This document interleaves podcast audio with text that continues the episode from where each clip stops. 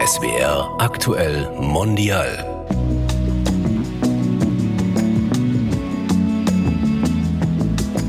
Wir-Gefühl hat für mich jetzt familiär bedingt nichts mit Blutsverwandtschaft zu tun, sondern mit einer, einer emotionalen Nähe. In Nigeria habe ich mich ja auch nicht als wir gefühlt, obwohl dort alle schwarz waren. Aber ich bin ja äh, deutsch sozialisiert worden und genau das hat dazu geführt, dass man mich dort als Ausländerin gesehen hat. Ne? Und von daher alleine die Hautfarbe ist nicht schuld, dass man sich fremd fühlt, sondern man kann sich auch fremd fühlen, wenn man innerlich nicht dazugehört.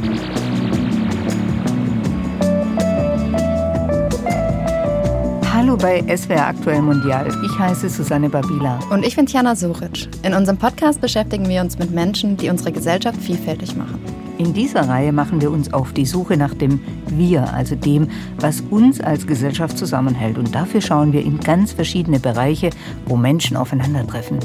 In der ersten Folge befassen wir uns damit, wie es um das Wir-Gefühl in den deutschen Klassenzimmern steht und wo wir noch Nachholbedarf haben. Darüber sprechen wir mit Florence Brokowski-Schekete. Sie ist Autorin und die erste schwarze Schulamtsdirektorin in Deutschland. Hallo, Florence Prokowski-Schickete. Hallo, ich grüße Sie beide. Ich freue mich, dass ich dabei sein darf. Dürfen wir Sie duzen? Ah, absolut. Florence ist gut und du auch. Super. Also ich heiße Susanne. Ich bin Tiana. Wunderbar und ich Florence. Florence, wir starten immer unseren Podcast SWR Aktuell Mondial mit drei Fragen oder drei unvollständigen Sätzen, um dich ein bisschen besser kennenzulernen. Sehr gut. Ich fange mal an. Schule ist für mich als Kind ein Ort des Grauens, als Erwachsene ein Ort der Entwicklung. Wir-Gefühl bedeutet für mich, sich zusammen gut und solidarisch zu fühlen. Wenn ich eine Sache an der Schule ändern könnte, wäre das? Eine perfekte Ganztagsschule zu kreieren. Florence, du hast ja eine steile Karriere hingelegt. Lehrerin, Schulrätin und dann Schulamtsdirektorin. Als erste schwarze Deutsche. Wie schafft man das? Ich glaube, indem man gar nicht darüber nachdenkt. Also ich habe, als ich Lehramt studiert habe, überhaupt nicht darüber nachgedacht, wo es mich mal hinführen könnte. Und ähm, ich habe einfach gemacht. Ich habe immer so das gemacht oder versucht zu machen, was mir Freude bereitet hat. War es für dich vielleicht auch ein Motiv, dass du in der Schule warst als Schülerin mit einigem unzufrieden und gedacht hast, hm, ich mach's besser? Ähm, am Anfang nicht, äh, aber dann, als ich tatsächlich dann im Lehramt war und es studiert habe, habe ich gesagt, ja, ich möchte, dass Hauptschüler und Hauptschülerinnen motivierte Lehrkräfte haben und deshalb habe ich ganz speziell mit Schwerpunkt Hauptschule studiert. Die Klassenzimmer sind ja heute auch deutlich vielfältiger als früher zum Beispiel und es gibt aber immer noch großen Handlungsbedarf, das weißt du ja wahrscheinlich selber am besten. Ähm, wir haben hier ein Beispiel mal von Perla Londole, die sich schon lange mit Rassismus äh, in der Schule beschäftigt. Mhm. Thema Hautfarbenstift, ähm, da war ja auch diese Sache, dass äh, ich eine Petition gestartet habe und viele mich auch, ja, ich habe sehr viel Kritik dafür bekommen, denn ähm, es hieße doch, es gibt viel mehr, viel wichtigere Themen als ein Stift. Und dann habe ich damals mich noch nicht getraut, es wirklich auszusprechen, aber dieser Stift ist rassistisch. Mein Wunsch ist es generell auch, dass man einmal im Monat von mir aus auch wirklich mal so einen Workshop anbietet an Grundschulen und Kindergärten. Es muss nicht jeden Tag sein, aber dass man sagt, einmal im Monat, das ist ein fixer Tag, da wird über Rassismus und Diskriminierung gesprochen und dass man halt da nochmal auf spielerische Art und Weise das Kindern beibringt, weil Kinder können sich Bilder viel besser merken und dann lernen auch die ErzieherInnen teilweise mit, weil es ist ein Fakt, dass es teilweise LehrerInnen an der Schule gibt, die ähm, diese Macht haben, die Zukunft der Kinder auch zu lenken. Und wenn man da Pech hat mit einem Lehrer, wird einem eine Richtung gegeben, in der man vielleicht, wenn man nicht so ein starkes Bewusstsein hat, wieder rauskommt. Kommt dir das ein bisschen bekannt vor? Ja, klar. Also äh, das mit dem Stift, natürlich, das kommt mir bekannt vor. Ich würde jetzt nicht sagen, dass ein, ein hautfarbener Stift rassistisch ist, mhm. sondern er ist einfach unvollständig. Und wir haben aber, wenn man ähm, richtig sucht, jetzt schon tatsächlich und auch durch Initiativen tatsächlich eine Vielfalt an Stiften.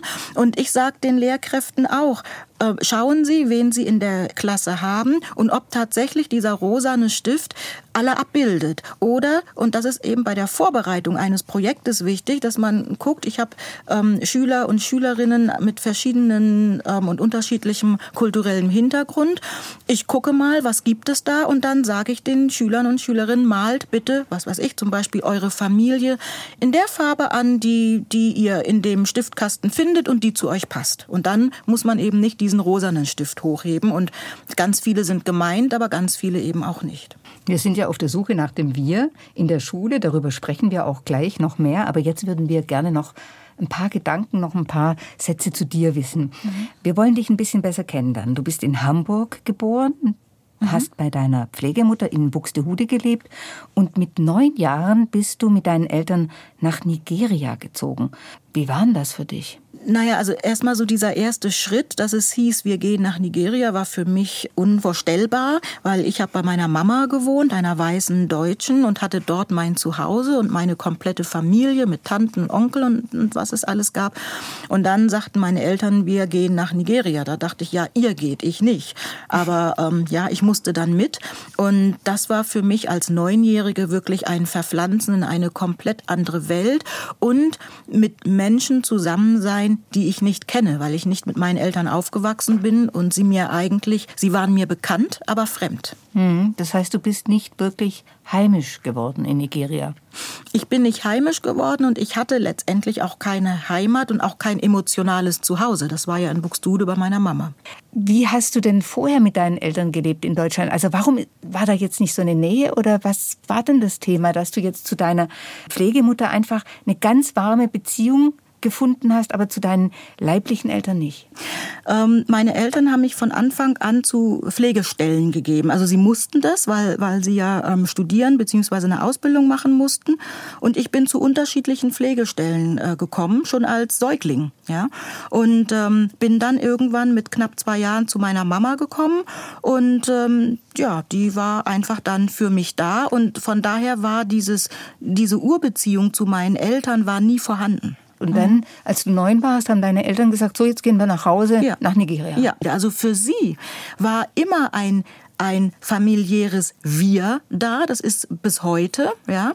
Und ähm, auch meine Geschwister, die ich habe, verstehen zum Teil bis heute nicht, dass ich einfach Einzelkind mit vier Geschwistern bin und, und sie eigentlich zu viert sind und da eine fünfte irgendwo noch ist. Das, ähm, das verstehen sie nicht und wollen es auch irgendwie nicht begreifen und auch nicht akzeptieren.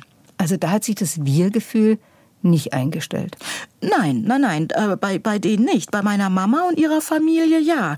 Also von daher, Wir-Gefühl hat für mich jetzt familiär bedingt nichts mit Blutsverwandtschaft zu tun, sondern mit einer, einer emotionalen Nähe. In Nigeria habe ich mich ja auch nicht als Wir gefühlt, obwohl dort alle schwarz waren. Aber ich bin ja äh, deutsch sozialisiert worden und genau das hat, ja, hat dazu geführt, dass man mich dort als Ausländerin gesehen hat. Ne? Und von daher alleine die Hautfarbe ähm, ist nicht schuld, dass man sich fremd fühlt, sondern man kann sich auch fremd fühlen, wenn man innerlich nicht dazugehört. Und du bist dann alleine wieder nach Deutschland gekommen. Mhm. Mit zwölf. Mit genau. zwölf. Mhm. Zu deiner Mama. Mhm. Und da hat ja auch eine Lehrerin eine ganz große Rolle gespielt, oder? Ganz genau, ja. Ich bin in Lagos auf die deutsche Schule gekommen. Das war mein Glück. Und ich hatte eine Lehrerin in der fünften Klasse und die ähm, ließ einen Aufsatz schreiben, mein schönster Traum. Und ich habe dann eben geschrieben, dass mein schönster Traum wäre, wieder zurück nach Deutschland zu gehen. Und auf diesen Aufsatz ist sie aufmerksam geworden, weil sie die Familienkonstellation nicht verstanden hat und hat mich angesprochen. Ich habe ihr das dann alles erklärt und dann hat sie mit meinen Eltern gesprochen und sie davon überzeugt, mich wieder zurück nach Deutschland gehen zu lassen. Du bist ja deiner Lehrerin in Deutschland wieder begegnet und das war irgendwie ganz kurios und zwar 1989 bei Dieter Thomas Heck in seiner Unterhaltungssendung Melodien für Millionen in der Rhein-Ruhr-Halle in Duisburg. Er hatte dich damals eingeladen und da hören wir mal rein. Na jedenfalls kamen wir in Lagos, Nigeria an und ich wusste irgendwie im ersten Moment schon, also hier kannst du nicht lange bleiben. Nicht? Also es ist immer wieder, wenn ich das höre oder auch sehe, immer wieder emotional. Und jetzt habe ich es zum ersten Mal eben nur gehört und jetzt habe ich zum ersten Mal gehört, dass das Publikum gelacht hat, als ich so gehamburgert habe. Und das Tolle ist, wir haben sie gefunden. Frau Martinsen, Darf ich Sie bitten, einmal zu uns zu kommen? Da ist sie. Und die ganzen Jahre. War deine Lehrerin eigentlich der Grund, dass du selbst Lehrerin werden wolltest oder war das auch so mit ein Motiv? Gar nicht, überhaupt nicht. Ich wollte eigentlich Stewardess werden und ähm, habe dann aber, das wäre jetzt zu lang zu erzählen, warum ich das nicht werden durfte und habe dann gedacht, okay, ich studiere so erst Religionspädagogik, dann Sozialpädagogik und dann ähm, habe ich irgendwie gesehen, okay, an der Uni, wo ich eigentlich Sozialpädagogik studieren wurde, wird auch Lehramt angeboten und das war dann genau mein Studienfach und ähm, ja, habe das dann gemacht.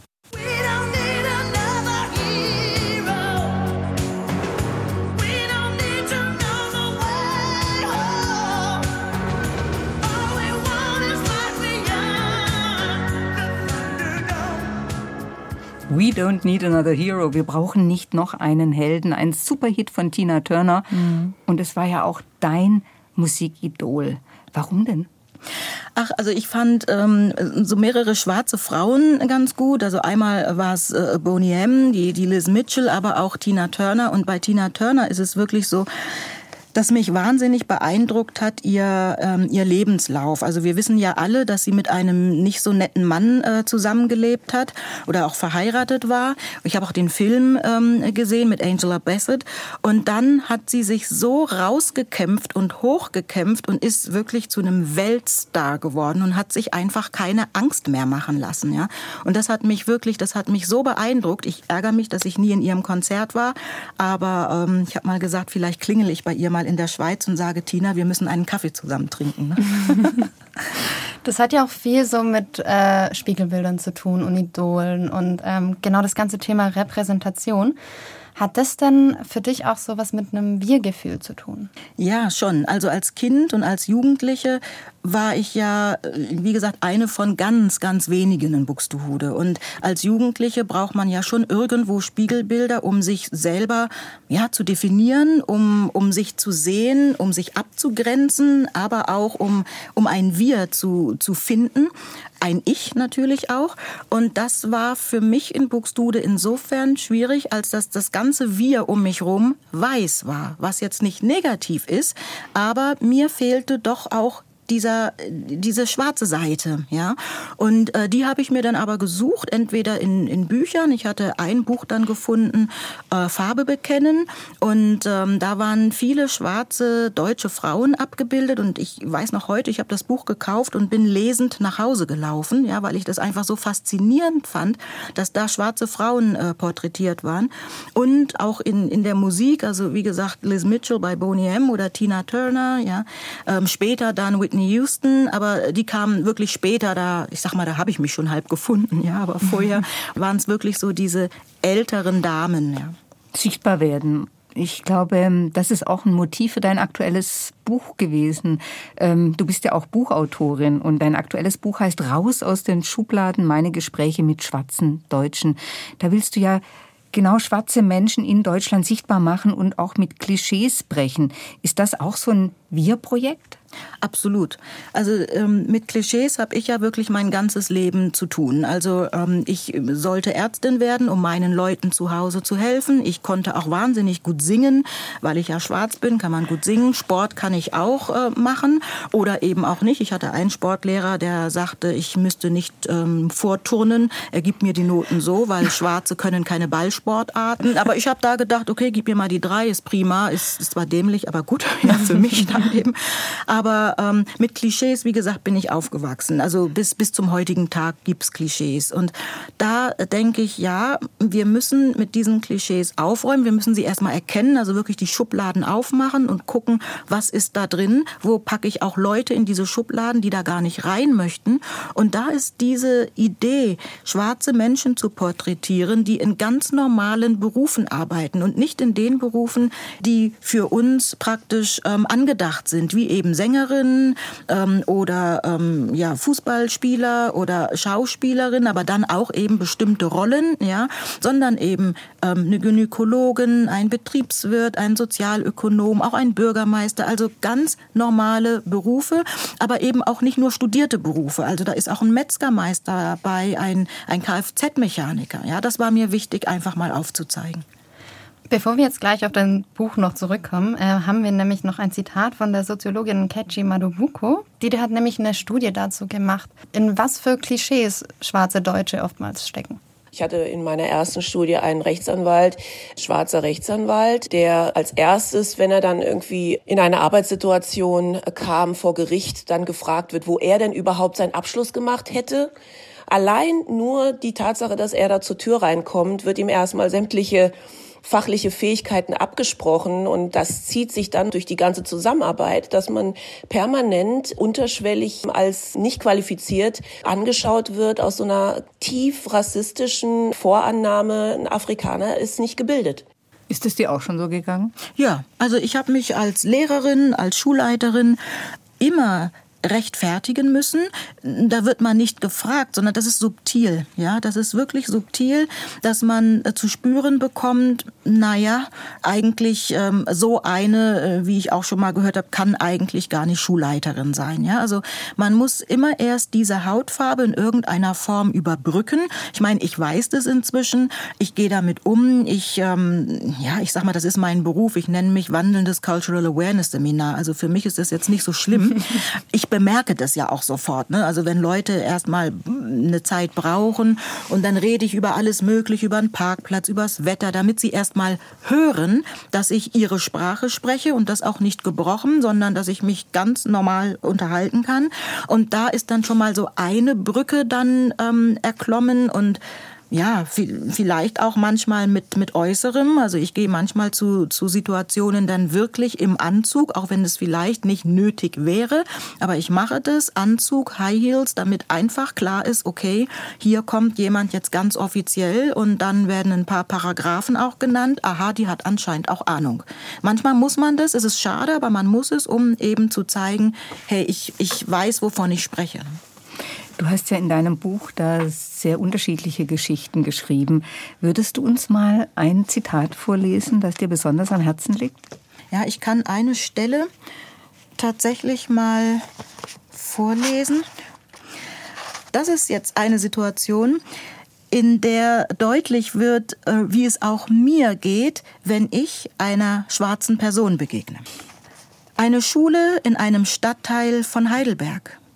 Anmeldungen von Erstklässlerinnen und Erstklässlern an dieser Schule waren entgegenzunehmen. Die Schule wurde neu organisiert. Deshalb verlief nun auch der Anmeldeprozess anders. Die Anwesenheit einer Vertretung der unteren Schulaufsicht war erforderlich. Aus diesem Grund war ich an diesem Morgen in der Schule und habe zunächst nur mit der weißen Schulleitung gesprochen. Noch wusste ich nicht, wer neben ihr noch anwesend sein würde. Es hieß, eine Schulsekretärin würde uns bei der Arbeit unterstützen. Prompt öffnete sich die Tür und Sylvie Brut trat ein. In diesem Moment passierte etwas, das mir während meines gesamten Berufslebens bisher kein zweites Mal passiert ist. Bei drei Personen in einem Raum bildeten Sylvie Bru und ich die Mehrheit. Noch heute verspüren wir beide dieses einmalige Gefühl von Solidarität und Freude, von wahnsinnigem Stolz. Zwei schwarze Frauen in wichtigen Positionen an einer weißen deutschen Schule, die das Bild dominieren. Das unbeschreibliche Gefühl, mal nicht alleine zu sein. Es brauchte nicht viel Worte. Wir verstanden uns auf Anhieb. Nicht nur verbal, auch nonverbal.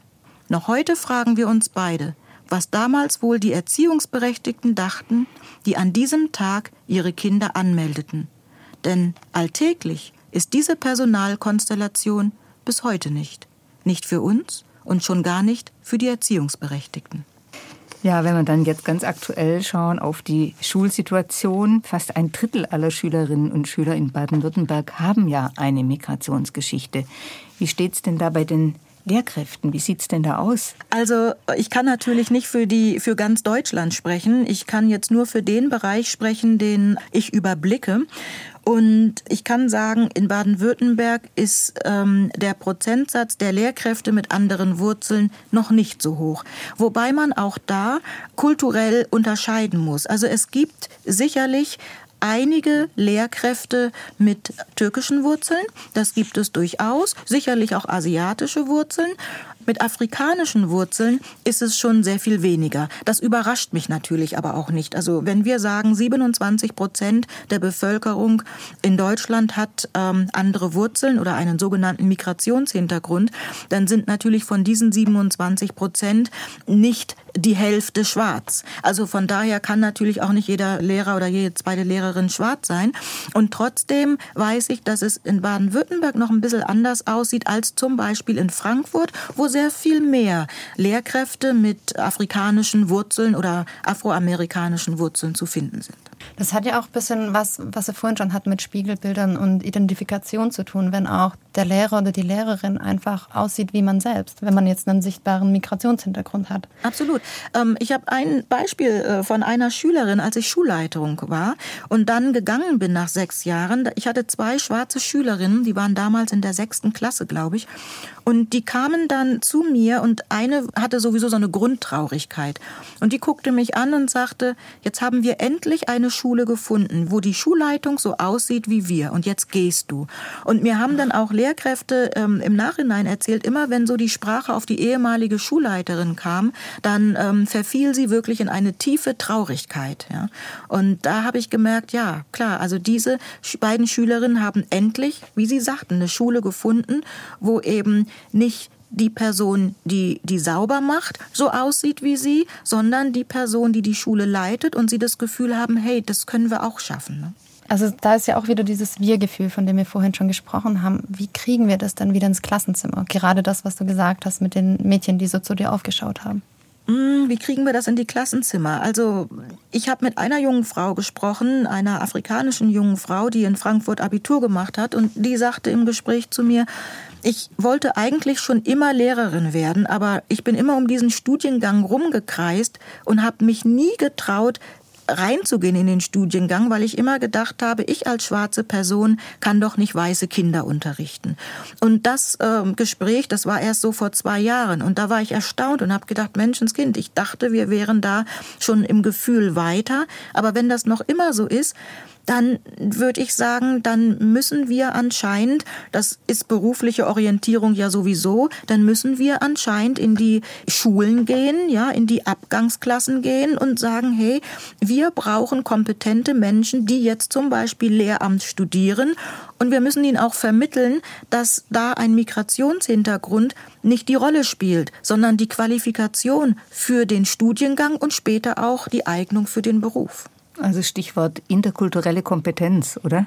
Ja, und einfach auch die Menschen zu, zu ermutigen, ja, und die, die jungen Leute und zu sagen, nee, also dein, die Tatsache, dass du schwarz bist, deine schwarze Hautfarbe hindert nicht daran, dass du Lehramt studieren kannst und in einer deutschen Schule unterrichten kannst, ja, das, äh, das geht, ja. Florence, du bist ja Schulamtsdirektorin, haben wir gesagt, du bist Buchautorin, aber du bist auch noch Trainerin in Sachen interkultureller Kompetenz. Stimmt doch, oder? Ja. Du gibst Workshops. Ja, ich gebe Workshops, wenn es meine Zeit erlaubt. Und was heißt das? Was trainiert man dann da? Was trainiert man da? Also mich laden Teams ein, die sagen, wir sind interkulturell aufgestellt und trotzdem merken wir, dass wir gegenseitig in Fettnäpfchen treten. Und wir verstehen aber diese Fettnäpfchen nicht. Ja? Und wir möchten sie aber verstehen, aber der Kollege, die Kollegin ist jetzt nicht dafür zuständig, nur weil er oder sie andere Wurzeln hat, uns hier die Fettnäpfchen zu erklären. Also erklären Sie doch mal. Ja, erklären Sie, warum die Kollegin stinksauer ist, wenn wir sagen, boah, deine Haare heute sehen aber besonders toll aus, ja, nur weil sie eben einen Afro-Look hat, ja. Oder erklären Sie uns, warum ein Kollege beleidigt ist, weil wir sagen, also dein Deutsch ist richtig cool. Oder eine andere Person, wo ein Elternteil weiß ist und ein Elternteil schwarz und man dann fragt, sag mal, wo kommst denn du eigentlich her? Erklären Sie uns, warum wir da in Fettnäpfchen treten. Und ja, das bearbeiten wir dann auch, aber auch die andere Seite. Also ich versuche dann auch ich sage jetzt mal, der Seite mit anderen Wurzeln zu erklären, woher diese Frage kommen kann und dass die nicht immer abwertend gemeint sein muss oder ausgrenzend, sondern dass da eine Neugier dahinter steckt, die man aber jetzt nicht ähm, wegerklären muss. Also die Neugier ist da, es ist aber nicht jede Neugier richtig, ja. Aber ich versuche, dass die Leute dann aufeinander zugehen. Ich bin aber auch sehr klar in dem, was ich sage. Also auf der einen Seite so eine, würde ich sagen, Sensibilisierung mhm. für das Unbewusste, was alles so in jedem von uns schlummert an rassistischen Klischees etc. pp. Aber auch eben das Wir-Gefühl stärken. Ist das so eine Mission? Ja, es ist, äh, das bin einfach ich, ja. Dadurch, dass ich ja wirklich äh, zeitlebens in Deutschland lebe und manchmal gar nicht spüre, dass ich schwarz bin. Also ich, ich stehe ja nicht jeden Morgen vor dem Spiegel und denke, ach du arme schwarze Frau, lebst hier in der weißen Mehrheitsgesellschaft und du hast es ja ganz schlecht. Dem ist ja nicht so. Also ich, ich lebe ja ein wunderbares Leben und, und freue mich jeden Tag. Also dem ist nicht so. Aber ich möchte einfach dazu beitragen, dass dieser gesellschaftliche Dialog in Gange kommt, dass sich Menschen gegenseitig verstehen und dadurch, dass ich den Vorteil habe, A, schwarze Eltern zu haben und auch in Nigeria gelebt zu haben, B, aber auch eine weiße Mama zu haben und sehr preußisch aufgewachsen zu sein, habe ich wirklich das Glück, beide Perspektiven zu sehen, ja, und dann auch eben beide Perspektiven nach außen tragen zu können. Und natürlich spielt mein Beruf auch eine Rolle, als Pädagogin möchte man erklären und so lange erklären, bis es auch der Letzte verstanden hat. Ja. Quasi diese ähm, Vermittlungsposition zur Lebensaufgabe gemacht.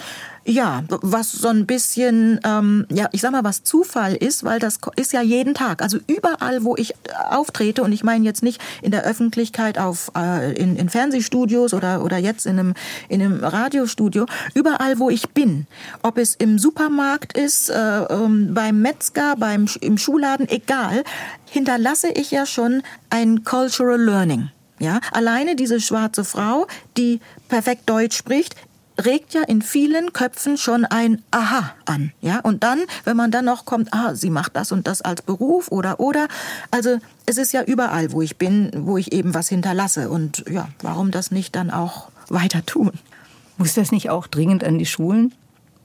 Ja, also ich kriege viele, viele ähm, Anfragen von Schulen, viele Anfragen. Und ähm, wie gesagt, ich bin ja noch als Schulamtsdirektorin tätig und das auch sehr gerne und habe für mich aber gesagt, in Baden-Württemberger Schulen kann ich das nicht machen, weil sich das einfach so ein bisschen beißt.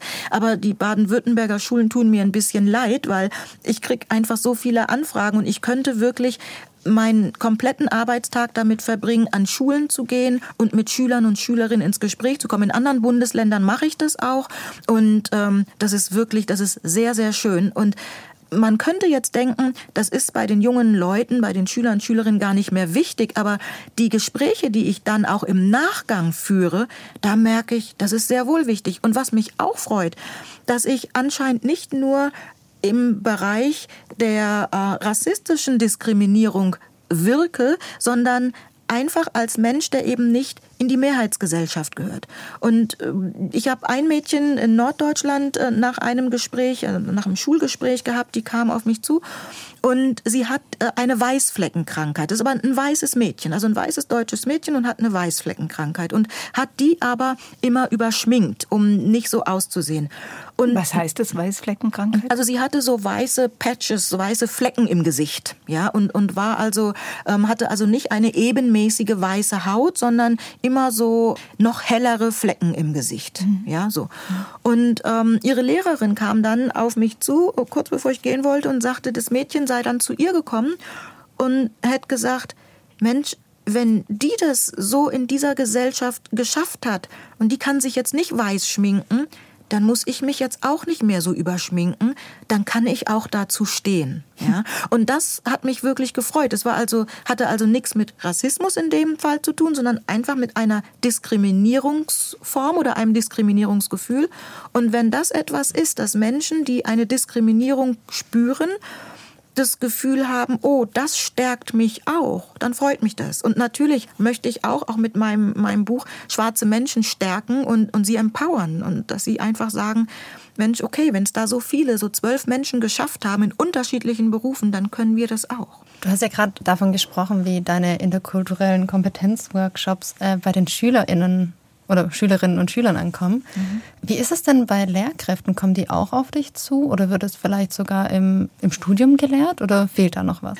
Also ich hatte eine Schule, wie gesagt, wieder außerhalb Baden-Württembergs. Da haben auch die, da haben ähm, auch die Lehrkräfte nach einer Schülerlesung mit mir ein Gespräch geführt und das war wirklich auch sehr interessant. Und jetzt könnte man wieder denken, na ja, das waren vielleicht so Ü55 Lehrkräfte, die müssen es noch. Nein, waren es nicht. Also mit dem Vorurteil kann ich wirklich aufräumen. Das waren junge Lehrkräfte, die also viele A und O Erlebnisse hatten und ähm, dachten, ah jetzt jetzt verstehen wir das viel besser, ja. Und äh, ja, was das Studium angeht, ist es hier und da schon vorhanden, aber noch nicht wie ein roter Faden durchgängig, dass es für jeden wirklich Pflicht ist. Und das ist, was ich mir wünschen würde, dass es in der Ausbildung zu Erzieher und Erzieherin oder eben auch im Lehramt für äh, zukünftige Lehrkräfte, dass es ein Pflichtmodul ist, dass es aber auch ein Pflichtmodul in der Fortbildung ist, wenn dann die Lehrkräfte erstmal in der Schule sind, wirklich bis zur Pensionierung. Da haben wir jetzt einen wichtigen Hinweis bekommen, wie wir zum Beispiel zu einem Wir finden in der Schule. Aber auf was kommt es denn für dich persönlich an, um ein Wir-Gefühl zu haben? Also ich finde wichtig, egal wer, wer vor einem steht, dass man den Menschen sieht. Dass man den Menschen sieht, der mit Respekt zu behandeln ist, mit Wertschätzung zu behandeln ist, dass man sich auch überlegt, wie möchte ich behandelt werden und niemand möchte ausgegrenzt werden. Egal, ob es die Hautfarbe ist, ob es die körperliche Versehrtheit ist, ob es die sexuelle Orientierung ist, die Religion ist, egal. Jedes Individuum möchte als Individuum behandelt werden und das wäre so einfach. Also wenn wir das Gegenüber so behandeln, wie wir selber behandelt werden möchten und auch eine Toleranz haben und sagen, okay, das ist jetzt vielleicht nicht so meins, aber wenn das für die Person okay ist und die Person auch niemanden schadet mit dem, was sie tut, wie sie ist oder wie sie aussieht, dann könnte das sehr einfach sein. Also das auch miteinander reden, das aufeinander zugehen das finde ich einfach sehr wichtig und ja, das Zuhören auch. Ne? Das Zuhören, Florence, wir haben dir so gerne zugehört. Vielen Dank für deine Offenheit und dafür, dass du dir Zeit für uns genommen hast. Herzlichen Dank, Florence. Ja, ich danke auch und äh, vielleicht kann ich an dieser Stelle noch sagen, es hat mich einfach gefreut, dabei zu sein. ich bin Susanne Babila. Und ich bin Tiana Soric. Den Podcast könnt ihr in voller Länge überall nachhören, wo es Podcasts gibt. Und wenn euch dieser Podcast gefallen hat, dann würden wir uns freuen, wenn ihr ihn bewertet, weiterempfehlt und abonniert.